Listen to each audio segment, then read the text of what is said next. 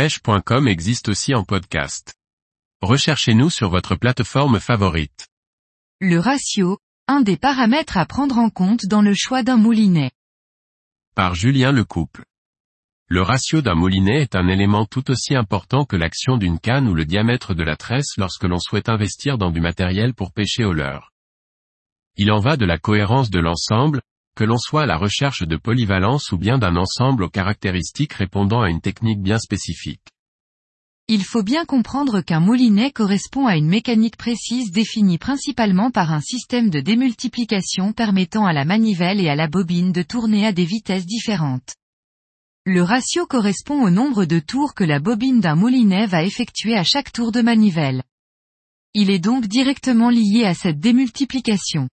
De plus, il lui sera associé une récupération en CM, c'est-à-dire, une longueur de ligne récupérée à chaque tour de manivelle. Ceci étant dit, intéressons-nous maintenant à ce qui est écrit sur les boîtes de nos moulinets. Pour l'exemple j'ai volontairement choisi deux moulinets casting de taille et de ratio différents, un moulinet Abu Garcia Revo Toro Beast et un moulinet Daiwa Stiz ATW. Ratio de 6, 2 sur 1 et 7, 1 sur 1.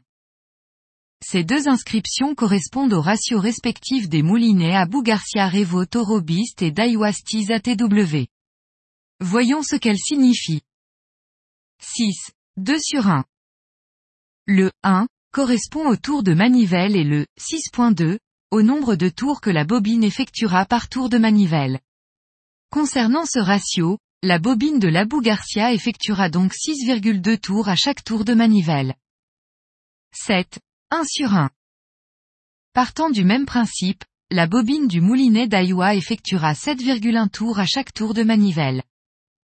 Récupération de 78 cm et 75 cm. Il s'agit respectivement du nombre de centimètres de ligne récupérés à chaque tour de manivelle par le moulinet Abu Garcia et le Daiwa. Nous constatons donc qu'au ratio plus faible de l'Abu Garcia est associée une plus grande récupération.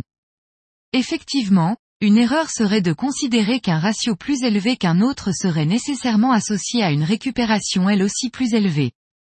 Nous remarquons que ce n'est pas le cas. Pourquoi? Le diamètre de la bobine du moulinet. En plus de la démultiplication, un élément crucial entre en ligne de compte, le diamètre de la bobine. Sans entrer dans des calculs mathématiques, nous constatons dans notre exemple que les deux moulinets sont de gabarits différents et que par conséquent le diamètre de leurs bobines respectives diffère. Le diamètre de la bobine du moulinet Abu Garcia est plus élevé que celui de la bobine du moulinet Daiwa. Ceci explique pourquoi, même en faisant moins de tours à chaque tour de manivelle, le nombre de centimètres de ligne récupérés avec le moulinet Abu Garcia est plus important. Comparer ce qui est comparable. Vous l'aurez compris, lorsque l'on parle de ratio il faut nécessairement y associer une quantité de lignes récupérées à chaque tour de manivelle, et ne pas se limiter aux inscriptions du type 7, 1 sur 1, pour que cela ait véritablement du sens. L'affirmation qu'un ratio de 7, 1 sur 1, est nécessairement plus fort qu'un de 6, 3 sur 1, par exemple, ne pourra donc être juste que si l'on compare deux moulinets strictement identiques ou ayant une bobine de même diamètre. Dès que l'on compare deux moulinets différents cela n'a plus de sens. De la même manière, deux moulinets différents peuvent avoir le même ratio mais pas la même récupération associée. Il s'agit de comparer ce qui est comparable. À savoir. Il est important de noter que les données des fabricants se basent logiquement sur des mesures effectuées sur des bobines pleines et non sur les moyeux de celles-ci. On comprendra donc que le ratio d'un moulinet va varier en fonction de la quantité de fil sur la bobine. Moins il y en aura, plus petit sera le nombre de centimètres de ligne récupérés à chaque tour de manivelle et inversement. Dans l'absolu, nous pouvons à juste titre considérer qu'après avoir lancé son leurre le ratio d'un moulinet va varier entre le début et la fin de la récupération de la ligne. Conseil. Alors si vous attachez une importance particulière au ratio de votre moulinet, veillez à ne pas attendre que celle-ci soit à moitié vide avant de refaire le plein. S'agissant de la pêche en eau douce, Bien souvent nous n'utilisons que les 50 premiers mètres d'une bobine de fil qui fait au minimum 135 mètres.